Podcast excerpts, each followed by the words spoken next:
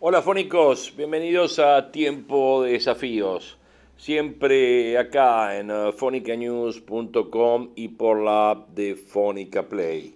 Retomamos estos diálogos, estos momentos en los cuales vamos pensando la Argentina del futuro, vamos pensando el mundo del futuro y cuáles son aquellos problemas serios que tenemos que estar pensando y encarando mirando el 2023.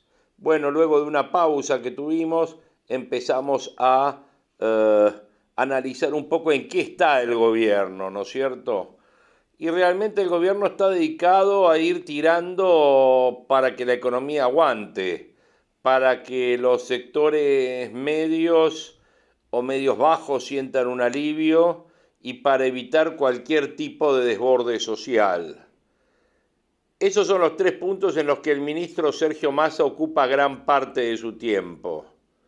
Desde que Massa asumió, el dólar tuvo movimientos menores. El Banco Central sumó reservas en gran medida por la decisión de pagar los dólares que liquidó el agro durante septiembre con un plus muy importante sobre el oficial. Con eso, la entidad que comanda PC se fortaleció por los dólares que acumuló y que le sirven para administrar con mayor margen el comercio exterior y la intervención en el mercado de cambios. Al mismo tiempo, el gobierno cerró más el cepo importador. O sea, el gobierno lo que ha hecho es adelantó cobranzas, postergó pagos. Algo básico, básico de cualquier situación de crisis y ahora cierra más el cepo importador, situación que frena el drenaje de dólares que se van vía compras externas. Pero también encarece el dólar para los turistas argentinos y todo ese combo le da aire para manejar el día a día de los próximos días. La agencia Telam informó que ayer el central compró más de 40 millones de dólares en lo que va esta semana, luego de la implementación del nuevo sistema de importaciones de la República Argentina, que se llama CIRA, que empezó a regir el lunes en reemplazo del régimen anterior. El nuevo esquema tiene el objetivo de ordenar la disposición de dólares para la importación y evitar casos de sobrefacturación, uso abusivo de cautelares y otros mecanismos. En la jornada de ayer, el Banco Central terminó su participación con compras en el mercado por 21 millones, cuando un día antes había sumado 23 millones. Pero todo tiene un costo y el costo es que la compra de esos dólares del agro a un precio mayor tuvo dos efectos. El primero, la emisión para comprarlos y el segundo impacto se notó en la suba de los dólares financieros, producto tal vez que el agro con más pesos se volcó a la compra de más dólares. Para la clase media, el ministro decidió elevar el mínimo imponible de cuarta categoría, trabajadores en relación de dependencia, a partir de noviembre los salarios que tributarán ese impuesto tienen que ser superiores a 330 mil pesos mensuales. En este sentido, el beneficio será para 380 mil personas. Y también se suman las cuotas para comprar televisores, celulares y aires acondicionados con tasas fijas y subsidiadas. Y para los que menos tienen, también se va a destinar un, un subsidio, en este caso un bono, que se va a pagar en dos cuotas noviembre y diciembre por una suma total de 45 mil pesos. Bueno, como vemos, hubo unas semanas donde no hemos estado en contacto y Argentina dicen que es un país que uno falta 20 días y las cosas no cambian mucho. Pero cuando, cuando uno falta 20 años, el país cambia, ¿no es cierto? Bueno, en 20 días vemos que sí han surgido cosas, nuevos tipos de cambio, dólar turista, dólar Qatar, eh, la liquidación del agro eh, y las medidas que acabamos de ver esta administración de dólares. Economía, un tema importantísimo que considero yo que vamos a estar tocando acá en tiempo de desafíos. Me parece que es el desafío más grande junto con el político que tiene la Argentina para el 2023. Y ustedes saben que en tiempo de desafío siempre tomamos en cuenta la opinión de los que saben. Dentro de nuestros economistas top de cabecera aparece Luis Seco. Y Luis Seco en una nota que publica en el día de hoy, en el diario El Cronista, pregunta, cada vez que nos acercamos a una elección presidencial surge la misma pregunta de siempre. ¿Será distinto esta vez? ¿Se va a producir el cambio copernicano que tantos argentinos anhelan? ¿O volveremos a, caer una vez más en el fracaso y en la desilusión? Bueno, él dice que hay algunas razones para el optimismo. En primer lugar, el cansancio que genera la inflación y el estancamiento a que el próximo presidente reciba de sus votantes un mandato contundente a favor de una estabilización, un mandato que estuvo ausente en el 2015, pero que ahora se perfila como más claro y más generalizado. Además, los equipos técnicos ya llevan muchos meses de trabajo con una óptica integral y lo hacen con la decisión de no caer en lo que Krugman denomina la trampa de la timidez. Esto es, trabajan a sabiendas que deben evitar quedarse cortos por temor a las consecuencias sociales y políticas de sus decisiones. Cambio es siempre sinónimo de conflicto y no se podrá cambiar la Argentina sin conflicto y por ende sin una significativa dosis de audacia. En relación a este punto, el fracaso del gradualismo dejó y sigue dejando varias lecciones. Los programas que se conocen como de shock tienen como característica distintiva la forma en la que se diseñan y se comunican. Hernán Vigi, ex ministro de Hacienda de Chile, sostiene que aunque se postule una política de shock rigurosa, en la práctica su ejecución siempre o casi siempre va a ser gradual. En cambio, si se pretende desde la partida un cambio que se materialice en forma gradual, al final lo más probable es que no se haga nada o que no se avance lo suficiente. El verdadero shock está en el anuncio conjunto de una amplia batería de medidas que atacan desequilibrios macro de corto plazo como las debilidades estructurales que impiden el desarrollo de las fuerzas productivas del sector privado. Desequilibrios y debilidades que deben ser expuestas desde un primer minuto con la mayor seriedad y la mayor transparencia posible.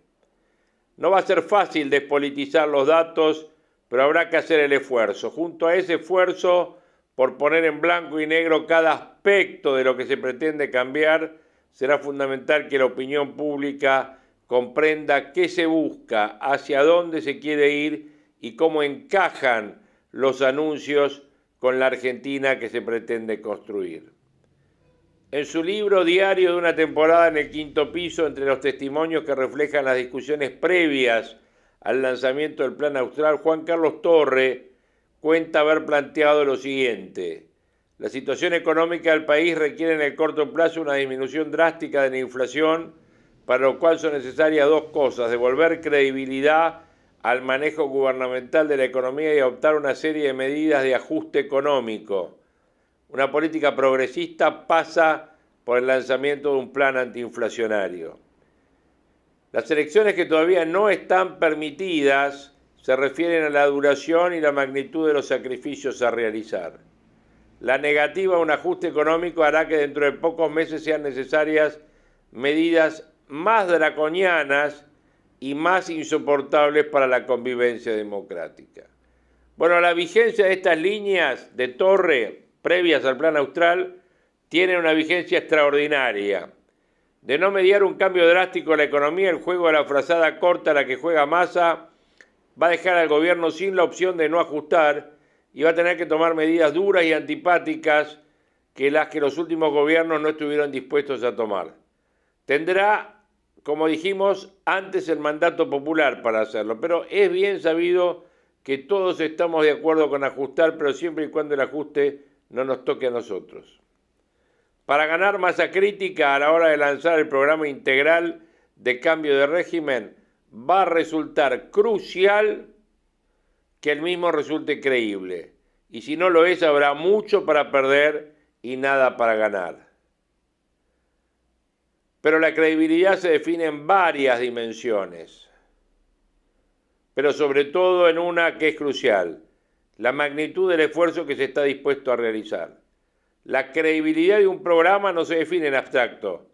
Incluso autoridades económicas reputadas pueden tener dificultades para dotar de credibilidad sus políticas si la sociedad percibe que el esfuerzo estabilizador que proponen es tibio o limitado o está dominado por consideraciones políticas más que técnicas. La credibilidad, a su vez, puede hacer una gran diferencia en cuanto a la velocidad y a la intensidad con la que el cambio de régimen da cambio de resultados tanto en materia de inflación como de crecimiento. En este sentido, no es cuestión de vender espejitos de colores, pero la idea de que tendríamos que darnos por satisfechos si crecemos establemente el 3% anual a partir del segundo o tercer año del próximo gobierno debería ser dejada de lado. Si se hace lo que hay que hacer, se puede aspirar a crecer mucho más del 3%. Claro que no se puede decretar que una economía crezca o que genere empleo o que multiplique inversiones, como a veces pretende este gobierno. Pero hemos atravesado un periodo largo de represión económica en el cual crecer aceleradamente debe ser considerado y buscado como un objetivo factible de política económica. Tal vez no se trate de preguntarse si será diferente esta vez, sino de plantearse cómo y qué hacer para que esta vez esto sea diferente. Vamos fraguando esta locura con la fuerza de los vientos y el calor de la ternura. Sigue el camino del cortejo. Ah, fuego lento, fuego viejo. Sigue avivando nuestra llama con todo lo que te quiero y lo mucho que me amas.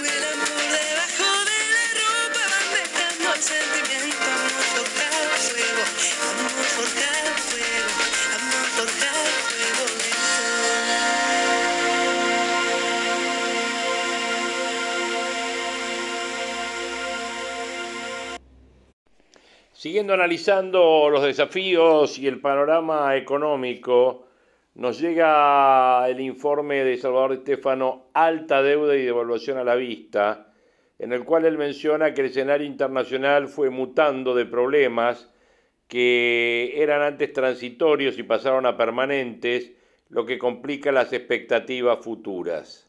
China dice no puede resolver los problemas derivados del COVID, esto deja al país confinado, con cuarentenas muy largas y produce un corto en su cadena de suministros.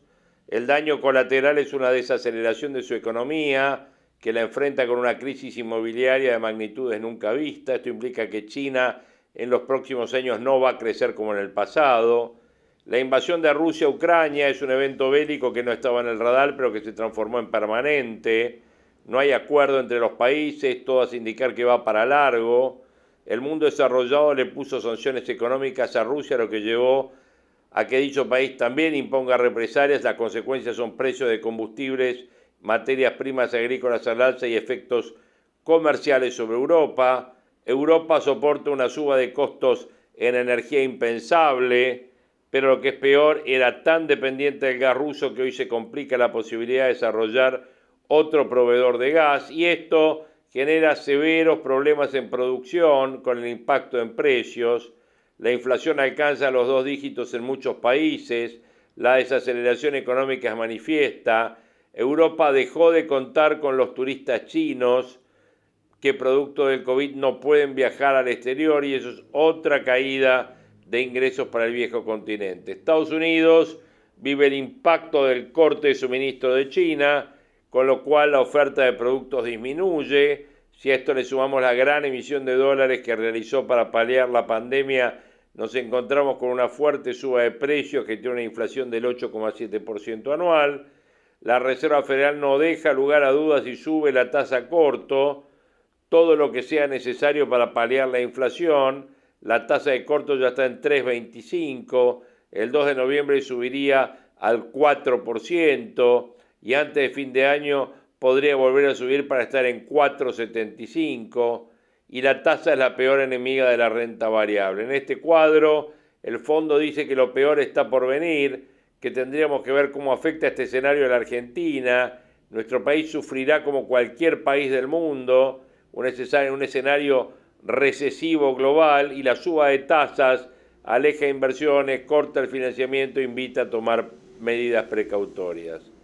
Las recomendaciones de los organismos financieros internacionales es que los países emergentes logren rápidamente superar el fiscal de modo tal de no depender del endeudamiento externo, dadas las altas tasas de interés. Se sugiere que se trabaje activamente para que las reservas crezcan, de modo tal que el mundo emergente no ingrese en una competencia para devaluar sus monedas.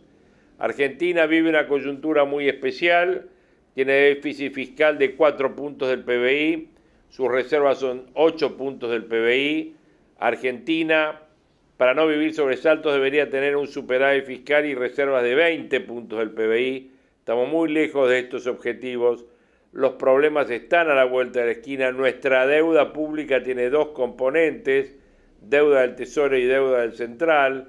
La deuda del Tesoro suma 379 mil millones de dólares el 83% del PBI.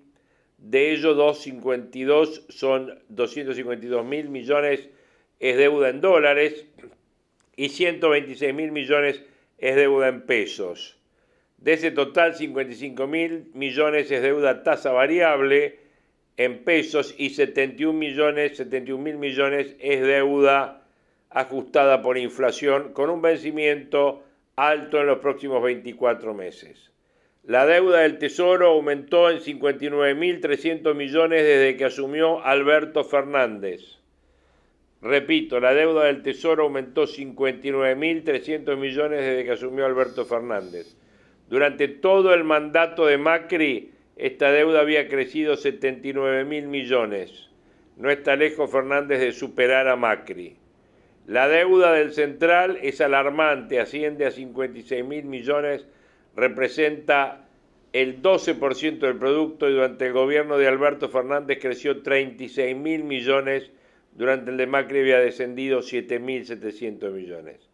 Si sumamos deuda del Central y deuda del Tesoro, hay 436 mil millones de dólares, que es el 95% del producto, y Alberto Fernández sumó 96 mil millones de dólares desde el 30 de septiembre pasado. Macri en sus cuatro años de gobierno nos dejó una deuda total de 340 mil millones y sumó una deuda por 72 mil millones. En los dos últimos gobiernos la deuda sube 168 mil 300 millones. Esto habla a las claras de que nadie apostó por el superávit fiscal, todos por gastar más y financiarlo con deuda e inflación. Sergio Massa debe enfrentar una coyuntura muy difícil fortalecer reservas. Llamó por teléfono a China para pedir ampliación del swap. El fondo para lograr algún desembolso adicional. Llamó a Wall Street para colocar un préstamo RIPO y a Qatar para que le preste algún fondo soberano. Los teléfonos siempre dieron ocupados y las reservas siguen por debajo de 40 mil millones. El mejor escenario para Massa es un año que viene con un déficit primario de 3 puntos del producto y pago de intereses de 1.6 del producto. A esto hay que sumarle que la deuda del central es imparable y podría generarle un cuasi fiscal de 5 puntos del producto.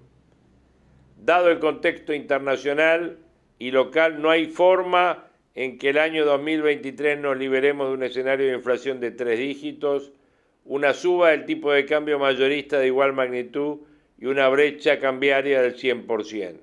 La calma de estos días en el tipo de cambio es la calma que precede a las altas volatilidades. Informe de Salvador Estefano, que siempre nos lo hace llegar muy cordialmente y bueno, y las conclusiones las puede sacar cada uno de ustedes. Sin dudas, estamos en un momento importante y en un momento de una calma, de una calma que generalmente precede a las tempestades. De acá a fin de año se van a vivir momentos difíciles, tanto en lo político como en lo social y en lo económico. Tiempo de desafíos va a estar siguiendo cada uno de esos momentos. Tiempo de desafíos, una mirada de la realidad para sacar conclusiones y tomar decisiones. Mi nombre es Jorge Ruseler y los voy a seguir esperando cada semana acá en fonicanews.com y ustedes bien saben siempre por la app de Fónica Play. Un gran placer reencontrarlos a todos y nos escuchamos en nuestro próximo programa. Abrazo grande. Muy buenos días, soy Francisco Aldaya, editor de BloombergLinea.com en Argentina y hoy te voy a contar las tres noticias más importantes para que arranques tu día. Además, como todos los miércoles, un expreso financiero hoy con Francisco Matic de Consultatio Plus. No se olviden de darle clic al botón para seguir a este podcast y de activar las notificaciones. Lo que tenés que saber.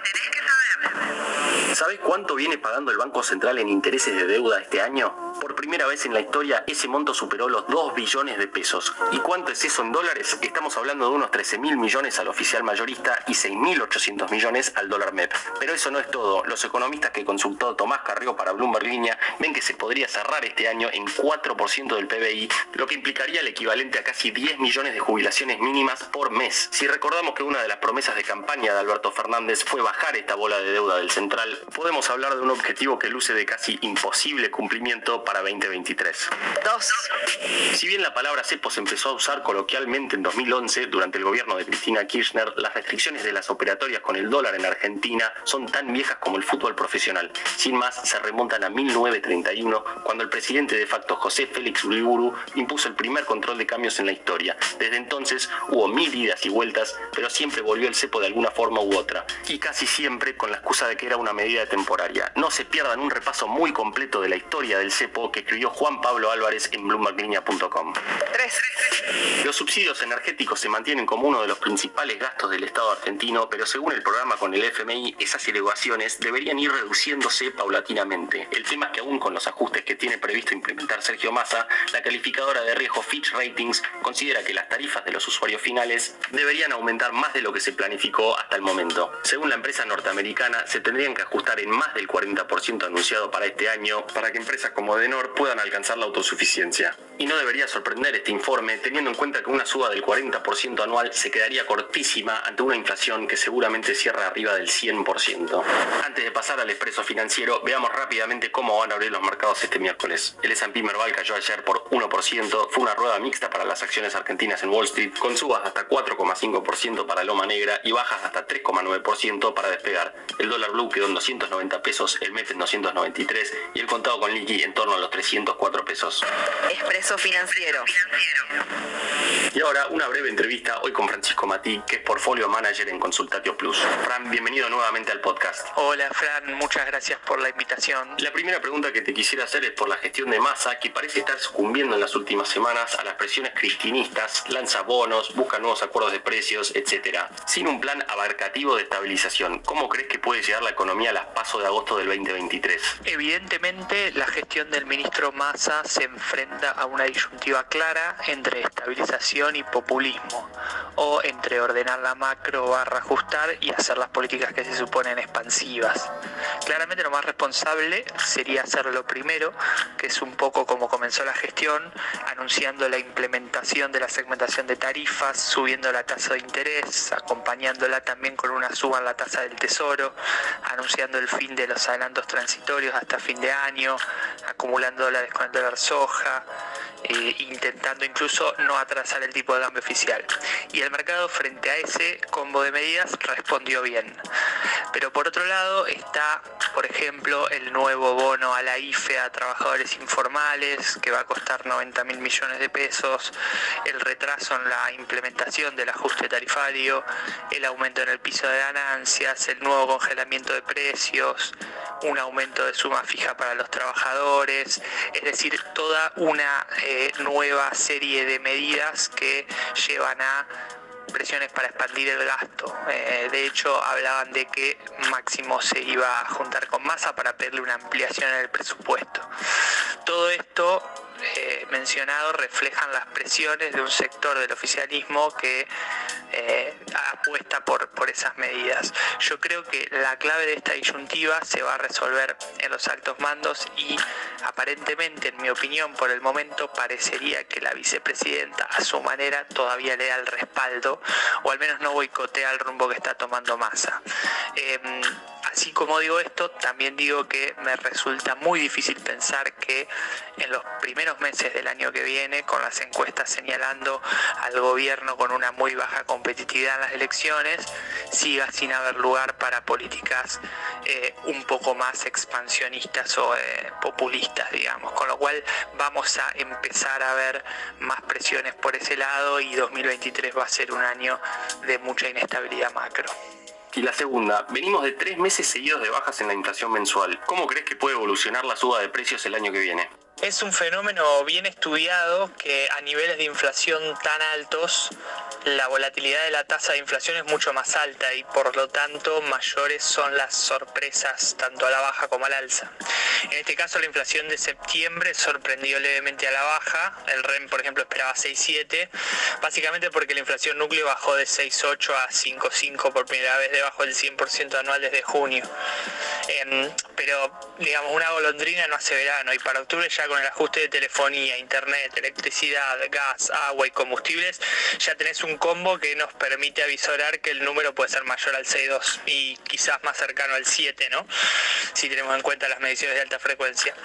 Yendo al año que viene, la realidad es que con un déficit fiscal primario que no va a bajar de 2%, siendo optimistas, y con un mercado local que va a estar muy reacio, no solo a aportar financiamiento neto, sino a renovar la gran caída de vencimientos que va a haber, probablemente los precios sigan impulsados por un financiamiento del Banco Central al Tesoro. Con un señoriaje tan alto podría no ser tan grave, pero la realidad es que todo va a depender de la demanda de dinero, cuya estabilidad en un año tan incierto como el 2023 no podemos asegurar. Porque a todo esto el déficit cuasi-fiscal también se deterioró mucho con la suba de tasas y eso los agentes ya lo empiezan a descontar, ¿no? Por eso va a ser difícil que la inflación baje de tres dígitos el año que viene. Firmaría un 100% como este año. La última, Fran, se emitió por el dólar soja y ahora vemos nuevos gastos, por ejemplo, en este bono que mencioné. Y mientras tanto, el Banco Central viene subiendo bastante la tasa. ¿Cómo puede repercutir todo esto en los dólares paralelos? Es verdad que la suba de tasas ayuda a que los dólares paralelos estén contenidos, pero no es menos cierto también que las monedas de la región, sobre todo el real y el peso mexicano, con el cual los tipos de cambio libres eh, tienen alta correlación, sobre todo este año, estuvieron mostrando una muy buena performance, incluso en un contexto de fortalecimiento global del dólar. Pero como bien anticipa la pregunta, toda emisión de pesos asociada a la compra de dólares, que es un financiamiento encubierto, tarde o temprano tiene que expresarse en el contado con liqui. Además, la inflación corre tan rápido que si uno mira el nivel del contado con liqui en términos reales, ya estamos muy cerca del rango mínimo en el que operó desde la pandemia. El timing obviamente siempre es lo más difícil, pero en general si no está asociado a eventos macro globales, lo está a la dinámica política local. Y ahí lo vinculo a la primera pregunta. Quizás cuando se levante esta barrera a las políticas expansionistas, cortoplacistas y se dé inicio a la economía electoral, ahí veamos alguna reacción de los tipos de cambio paralelos. Fran, un abrazo grande, muchas gracias por estar de nuevo en el podcast. Muchas gracias, Fran. Seguimos en contacto. Y llegó la hora de presentar una nueva sección del podcast. Cada miércoles van a poder votar en una encuesta que vamos a armar en base a alguno de los puntos que hayamos tocado con el invitado del Expreso Financiero. Hoy les pregunto entonces, ¿a cuánto creen que va a cerrar el contado con liqui este año? Las tres opciones para votar son 300, 320 o 340 pesos. La frase del día. Antes de irnos, escuchemos lo que le dijo Alfonso Prat Gay a Fantino en Animales Sueltos. No hay manera de dolarizar porque no tenés los dólares y no tenés con qué respaldar lo que quisieras respaldar. Claramente, Prat Gay está en otra vereda en relación a lo que piensa Javier Milei. Esto fue un nuevo capítulo de la Estrategia del Día Argentina. Yo soy Francisco Aldaya, editor de Bloomberg Línea, y me podéis seguir en Twitter en arroba franaldaya. No se olviden de darle clic al botón para seguir a este podcast y a la campanita para que se enteren al instante cada vez que sale un capítulo de lunes a viernes. Espero que tengas una gran jornada productiva. Sergio nos decía que el gobierno eh, aún supone que esa coalición electoral podría reconstruirse, ¿no es cierto? Pero acá hay un problema, ¿no es cierto? Que es que el deterioro de la vida pública argentina como consecuencia de las fracturas obtura también eso. O sea, la ilusión eh, eh, envalentonada del presidente Fernández de verse como un posible candidato o del kirchnerismo de volver al poder se va a ver complicadísima eh, como consecuencia de los desastres eh, derivados de semejantes niveles de fractura. ¿no? Es un- Claro, en este caso no, la unidad, no. en este caso Marce, la unidad los arrastra a todos. A todos, obvia- obvia- obviamente. Bueno, así que tenemos lo- la misma historia de todos los días, que hay un nuevo dólar, el góndola, que tenemos a, a amenazando con eh, abrir importaciones de, de- de indumentaria para bajar los precios, que hay un, un- un- bueno, obviamente hoy en día Massa está parado sobre una modificación del impuesto a las ganancias, un bono para sectores que no tienen ingresos, las personas que están más afectadas por la pobreza, y una promesa eh, de un mayor nivel de control de precios que por supuesto no va a servir para... Y con el bono se viene una pelea porque hay presiones de que sea un bono para todos y todas. Así que ahí también le agujerean, le agujerean el Titanic al plomero. Ahora, el, pres- el, eh, el gobierno ayer descartó la posibilidad de un bono fijo o de una suma fija por razones, por supuesto, de carácter político, ¿no es cierto? Porque esto es lo que pide eh, y lo que presiona el kirchnerismo. En este contexto, creo que el próximo gran lío que vamos a tener va a ser el tema del presupuesto, ¿no? Porque en las últimas horas, ya esto no, no es nuevo, pero se ha confirmado que eh, mientras Sergio Massa intenta recolectar los votos para aprobar el presupuesto y la oposición le ha dicho que no va a dejar al gobierno sin presupuesto, ayer apareció de vuelta en escena eh, el señor Andrés Larroque. Que eh, según yo he escuchado ayer y hoy cuenta con mucho detalle Guido Carelli Lynch en Clarín, fue a la Casa Rosada a decirle al gobierno que el kirchnerismo no le va a votar el presupuesto en tanto no se admita que el acuerdo con el fondo está caído, ¿no? Eso es más, eso, eso es para que haya más gasto y más emisión, para que no se cumpla la restricción obvia- obvia- presupuestaria, obviamente. Así que acá tenemos otra vez un epicentro de una crisis que va a ocurrir próximamente, como consecuencia de que el propio kirchnerismo no le va a votar el presupuesto a Sergio Massa. Y ahí ya estamos en un nivel de crisis este, muy, muy dramático. Puede repetirse además la escena que ocurrió con el Fondo Monetario, que finalmente quien facilita los votos para aprobar una- un asunto en el Congreso sea o la oposición y no, y no el kirchnerismo, ¿no es cierto? Así que bueno, nada, el estado de cosas de la vida económica argentina es, es lamentablemente que yo les digo, este que les cuento. El jefe de gabinete, Juan Mansur, ha anticipado que se retira del gobierno a principios del 2023. Eh, saben que Mansur no ha jugado el papel de jefe de gabinete, que es una, una figura, digamos, que nunca, nunca sirvió para mucho en Argentina porque estaba pensada para otra cosa. Estaba pensada para esto, ¿eh? estaba pensada por Alfonsín para un momento de, una gran crisis, este, donde hacía falta una figura que pueda, no digo sustituir, pero mm, compensar eh, el declive de un presidente como le ocurre a Alberto Fernández. Bueno, Mansur, que fue allí a ese cargo solamente en nombre de los gobernadores, se va, digamos, sin pena ni gloria, ¿no es cierto?, sin haber cumplido básicamente nada y sin que los argentinos tengamos alguna noción de cuál ha sido la contribución de Juan Mansur a la vida, Acá a la dice vida Mar- argentina. Marcelo, acá dicen que abre el ministerio a las seis, o sea, es, eh, es un mérito. Sí, bueno, sí, sí, sí, sí. Claro, claro. claro. Bueno, este, ayer se supo que fue imputado el señor Sabac Montiel, el, integrante de la banda de los Copitos,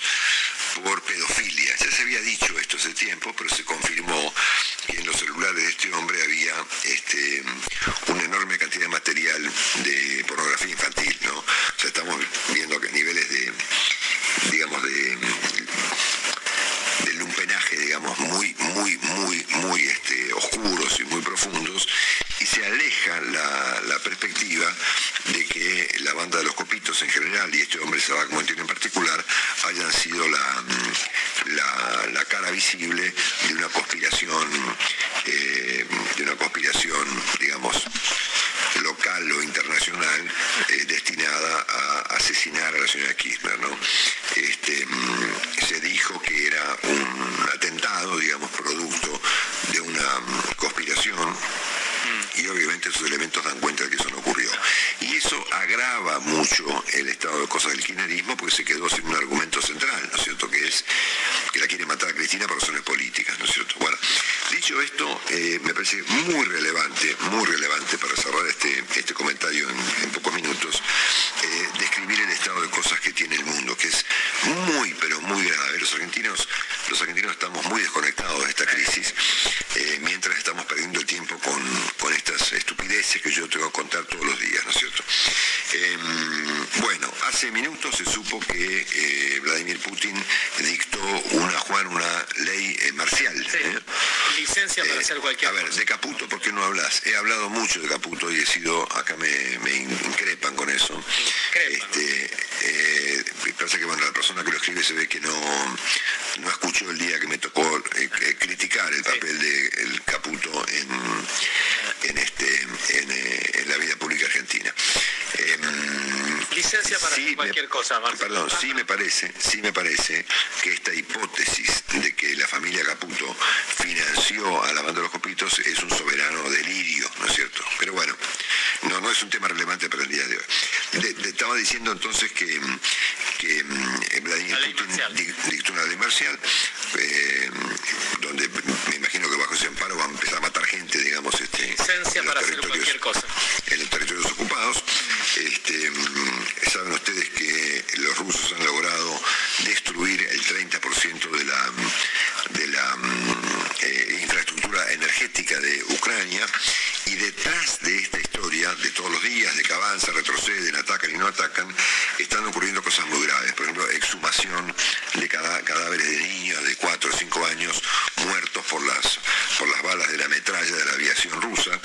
Eh, ayer este, dos aviones de combate de Estados Unidos tuvieron que interceptar a dos eh, aviones de, de, eh, combate rusos, ingresando aparentemente en el espacio aéreo de Estados Unidos. Dos F-16, dos cazas, eh, tuvieron que, tuvieron que mm, eh, hacer huir a, Dios bom- a dos bombarderos rusos, eh, que como evidentemente, a ver, Putin no sabe que sus bombarderos están dirigiéndose de, de Rusia a Alaska, que están ahí nomás, digamos, este, es obvio que es un acto de provocación muy, muy, muy complicado, ¿no es cierto? Ayer el secretario de Estado norteamericano, Anthony Blinken, que es un tipo muy serio y muy formado además, em, es un académico, es un tipo de, de máximo, tal vez del- de lo mejor que tiene Biden a su alrededor, em, anunció que ellos saben que los chinos tienen como propósito eh, apropiarse de Taiwán en el corto plazo, ¿no? Y esto ya eh, nos habla de una situación bélica a nivel mundial mucho más peligrosa inclusive de la que estamos viendo hoy en día entre, Uc- entre Rusia y Ucrania y ahora obviamente entre Rusia, Ucrania e Irán, ¿eh? porque acá hay un trío de países, dos ya, dos ya este, mm, Sí, blanqueado, digamos, blanqueados, son Rusia y Bielorrusia, eh, se suma Irán, ¿no es cierto? Eh, el ingreso de Irán a la guerra a través del aporte de sus drones y del entrenamiento militar iraní en Crimea a los, tierra a tierra. los rusos. Misiles tierra a tierra. Misiles tierra a tierra. O sea, no, no es un dato menor, es un otro nivel de artillería. Sí, sí. Produce en esta dinámica que les describo de mucha gravedad y mucha velocidad eh, que Israel tenga que intervenir. Porque al participar Irán, que es el enemigo más, más dramático que tiene Israel, que está todo el tiempo amenazando con desarrollar una arma nuclear para tirárselo arriba a Jerusalén este, o de Tel Aviv, obviamente que esto fuerza el ingreso de, ¿cómo se llama?, de, de Israel en algún plano de este conflicto. Por el momento entiendo que aportando escudos antimisilísticos, que es lo más importante que necesitan los ucranianos para evitar la masacre que están sufriendo su población civil, sobre todo de parte de los este, de parte de los este, de los rusos, ¿no es cierto? Así que el conflicto se va ampliando, va sumando países ¿eh? y va agravando su cuadro de cosas día a día con otros países que se suman y otros conflictos que se avecinan, ¿no? El de, a ver, el conflicto entre China y Taiwán y el resto del mundo, lo hemos comentado con Juan y con Willy durante los últimos cinco años. ¿eh? Que no- de nuestro pronóstico había sido que efectivamente eso, eso iba a terminar ocurriendo. Arriba de este episodio estamos observando el comportamiento de algunos dirigentes políticos que da terror. Por ejemplo, el de Silvio Berlusconi, ¿no? que siendo hoy una autoridad nuevamente en la coalición que gobierna Italia, eh, se ha manifestado muy en favor de Vladimir Putin ayer, argumentando que se quieren ¿no? y que se mandan dulces cartas y que Putin es un tipo eh, muy amigable, muy sereno, muy sensato y una gran persona, ¿no es cierto? Eh, asunto que ha derivado, aunque el New York Times esta mañana sugiera que la propia democracia italiana está en peligro como consecuencia del papel que está jugando hoy en día este sujeto inaceptable que se llama Silvio Berlusconi. Mismo tiempo, el gobierno alemán tuvo que echar un tipo que estaba al frente de la ciberseguridad alemana ¿eh? por sus contactos con la inteligencia rusa. ¿eh? Saben ustedes que los rusos y los chinos han corrompido a medio mundo, ¿no? Y algún día habría que mirar a la Argentina, ¿no es cierto? ¿Eh? Y hasta qué nivel esa corrupción global que han impulsado chinos y rusos eh, ha llegado a la Argentina. Signo de interrogación. Arriba de esto parece Esperan, perdón. Marcelo, se esperan, se esperan más sabotajes en Alemania, por eso es el miedo de Olaf Scholz. Claro. Eh, la preocupación de que haya sabotajes como los que apoyan los gasoductos. Ya ha habido en los, y en los trenes, ¿no? Y en los Y en trenes. los trenes en también, los en- trenes, en las exactamente. vías, sí. Bueno, arriba de esto aparece eh, eh, un gran periodista mundial, se llama Bob Woodward, que es el periodista que participó obviamente de las investigaciones del Watergate, eh, con un libro que está a punto de aparecer y cuyo anticipo presentó ayer la CNN en su página de internet, llamado The Trump Tapes, ¿no? las grabaciones de Trump. Woodward grabó horas y horas de conversaciones con Trump y las ha volcado un audiolibro donde están los audios y donde ya cerramos, ¿eh? Em, y donde Trump revela obviamente su gran relación tanto con Vladimir Putin como con el extravagante líder de Corea del Norte, Kim Jong-un, ¿no es cierto? Por lo tanto, este, y en resumen, el estado de cosas de la Argentina es evidentemente muy complicado eh, y esto se recorta sobre el estado de situación a nivel global muy grave que va cobrando una dinámica muy acelerada, ¿no es cierto? Eh, y que este programa, como ustedes saben, le, le presta a este asunto una especial atención. Bueno, muchas gracias, son las 10 de la mañana, estamos ya entregando este espacio a la señora Santillán. Eh, quiero agradecerle muy especialmente a todos, mañana compartiremos este espacio con Carlos Melcoñán, que va a ser un, un placer y un privilegio para nosotros. Muy bueno. Que estamos, que estamos muy lindos, lo cual es una obviedad, por supuesto, lo que está diciendo la gente en este momento. Gracias. Eh, sobre todo Nico, Singer y Juan Dilo, que son los dos más pintones del programa. Son los más jóvenes, además. Y son los más jóvenes. ¿eh? Un abrazo para Nico. Gracias, Nico, por todo. Un abrazo para. Juan. Gracias, Juan. Eh, Willy, por supuesto, muchas gracias. Eh, no la veo a Maite ahora, pero Maite, un beso súper grande. Y Romy, como siempre, muchas gracias por todo. Será hasta mañana a las 6 y 5 en punto, como todos los días. Chao,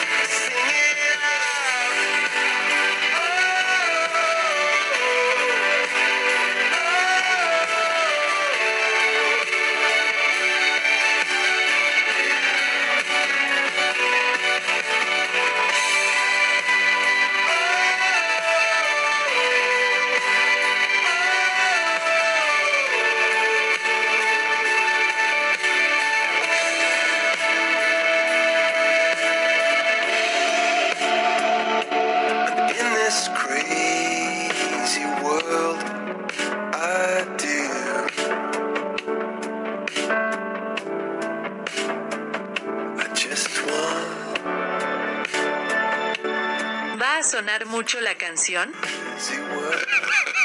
Sí, ¿y qué? ¿Y cuál es el problema? Ya Juan, eh, Ah, Romy, este, sí. este aparato me está, ya me está... Sí, eh, ya nos está invadiendo, Ya me está es invadiendo, ya está cuestionando. Sí, vamos a pasar la música, porque además Juan Dillon cuando pasamos esta música canta. ¿eh? Claro, porque es claro, una claro. música emotiva, yo también me canto interiormente. Es una música muy emotiva y muy inspiradora. ¿eh? Y hago catarsis, Marcelo, con, con el tema. Es que mi, mi yoga, como dicen aquí los yoga, yoga. matutino, cantar. Bueno, este, les cuento que como nunca, ayer especialmente, eh, aplica la autodefinición que produjo Sergio Massa respecto de sí mismo, eh, con un agravante, ¿no? Saben que Massa se definió a sí mismo hace unos días como el plomero del Titanic. No lo dijo oficialmente, pero lo dijo por ahí. Bueno, eh, en este caso, eh, lo más lo más dramático, no me río, ¿no? Pero bueno, lo más que lo dramático dijo del en radio, Ma- Marcelo, perdón. ¿eh? Ah, lo dijo. Sí, en la Ah, entrevista ok. del Sí, lo dijo domingo. públicamente. Ah, en Radio Rivadavia, se lo Sí, dijo a sí, Nacho, Ortelli, a Ortelli, Nacho Ortelli, sí, al, gran Nacho Ortelli, exactamente. Tremendo Ahí, Ortelli. ahí está, bueno. Este, lo más curioso del caso es que yo me imagino que los pasajeros del Titanic y la tripulación no agredían al plomero, ¿no? No, claro que no. Exacto, Marcelo. lo, lo dejaban, más arregle, menos- y arregle porque si no... lo, lo- dejaban que, que no sé, que, que remache algún, al- alguna, Claro, sí. alguna, alguna chapa volada, ¿no es cierto? Bueno, ayer hemos llegado al extremo de que los integrantes, los pasajeros y la tripulación se la agarró incluso con el del Claro. Titanic. Es decir, porque ustedes El de- perdón, el, el para una descripción, Marcelo, y juro que no te interrumpo más. El plomero No, del. Titanic, tipo el de los tres chiflados, que está intentando poner caños para Sí, tapar sí. agua de donde sale de todos lados agua. Sí, sí, sí. Claro. Terrible, una cosa terrible. Yo la verdad insisto, no tengo mucha idea si esto es importante, si no es importante, si a alguien le importa. Ahí está la música del Titanic, exactamente. Eh, lo importante del caso, ¿saben qué? Es que Argentina es un país que está absolutamente obstruido.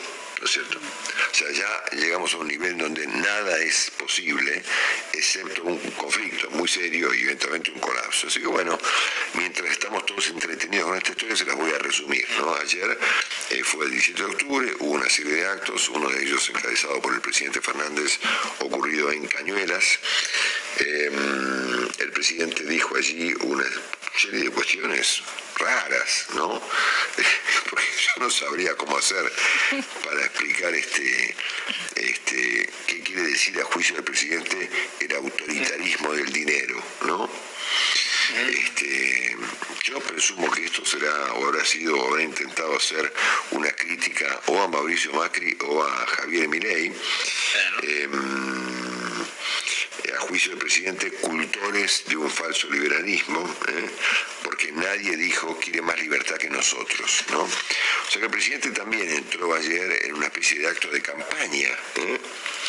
Porque esto fue de hecho un acto de campaña, ¿no? Este, mm, se metió con el libro de Macri, este, mm, eh, que Macri no piensa como nosotros, bueno, sí, obvio, ¿no? Este, mm, quiere terminar con el Estado, ¿eh?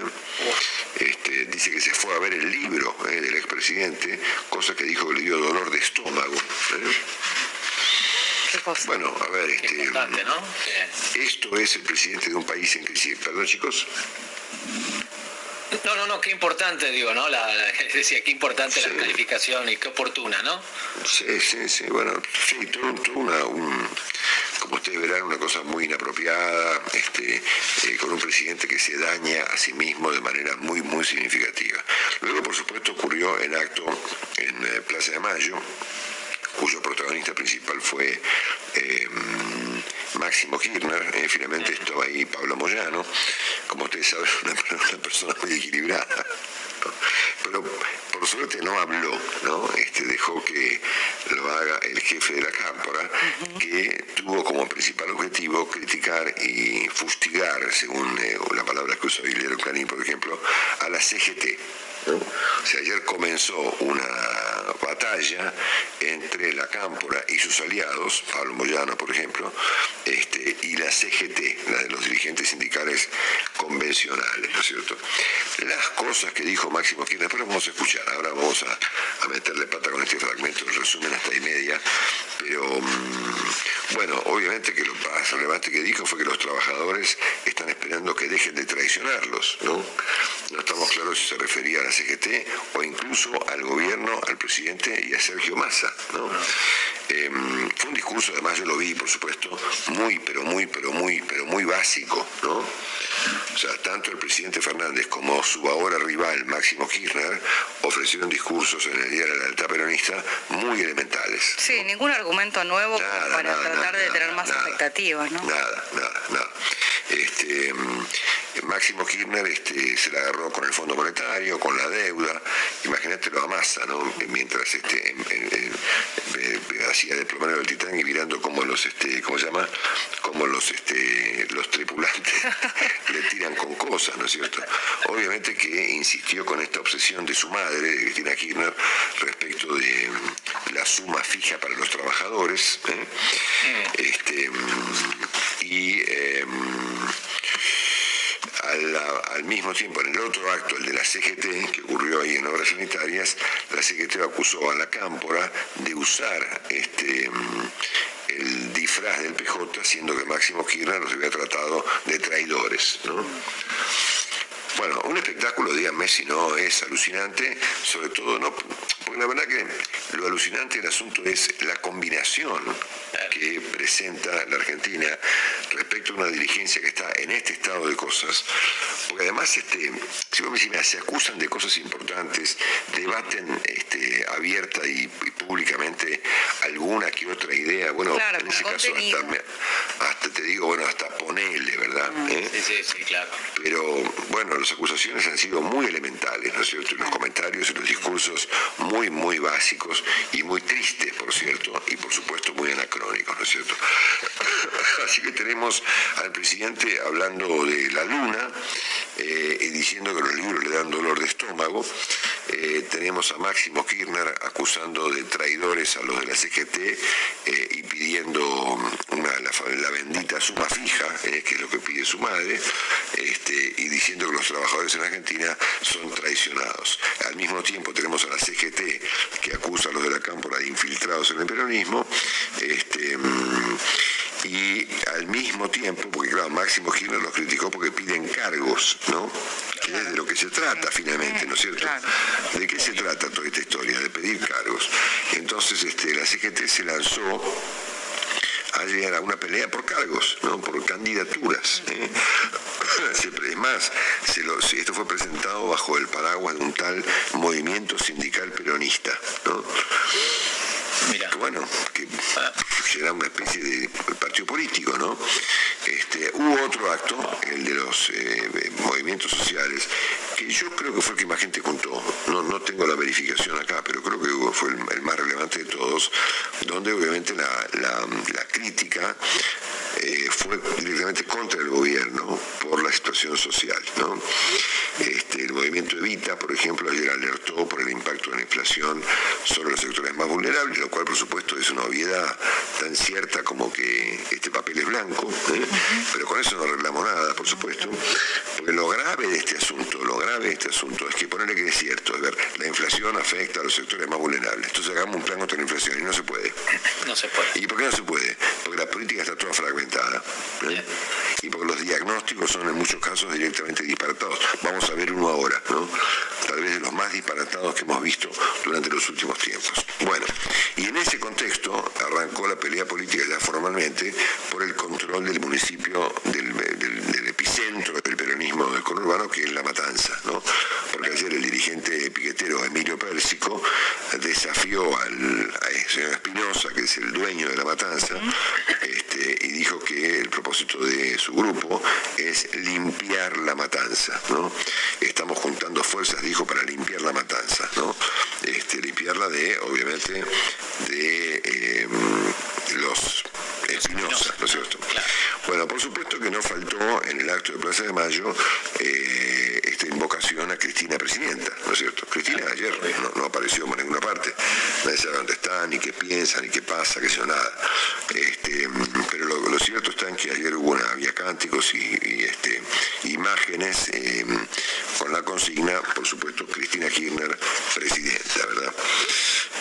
Bueno, y acá llega el asunto probablemente más relevante del- de la jornada, que es un documento que dio a conocer ayer en su conjunto, digamos, el frente de todos. ¿eh? Ahora, ¿quién es el frente de todos? Pues de todos no es, ¿no?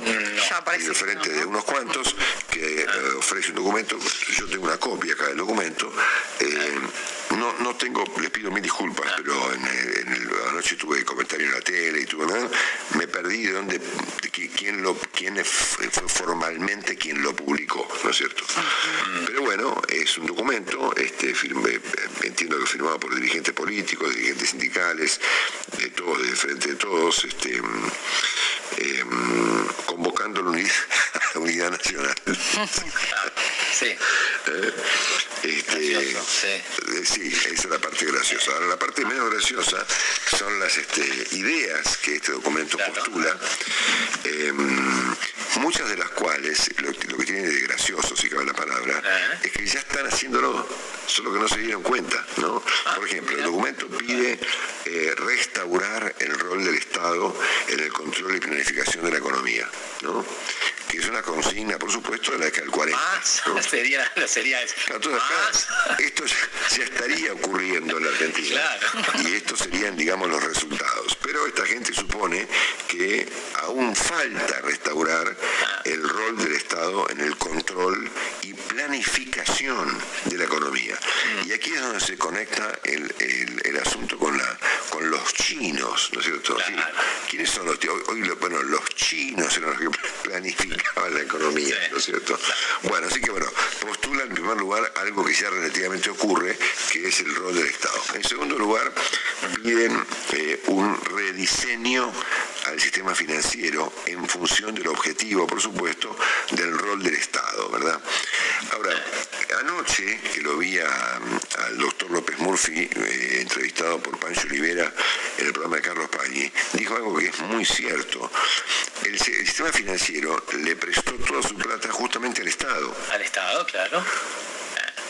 Yo venimos diciendo esto hace mucho tiempo en el programa con Will y demás, pero obviamente toda la plata que los argentinos depositan en el banco, en los plazos fijos, en la cuenta corriente, en la caja de ahorro, en los fondos comunes de inversión, toda esa maraña de guita en su mayoría se la prestaron al banco, al gobierno y al Banco Central.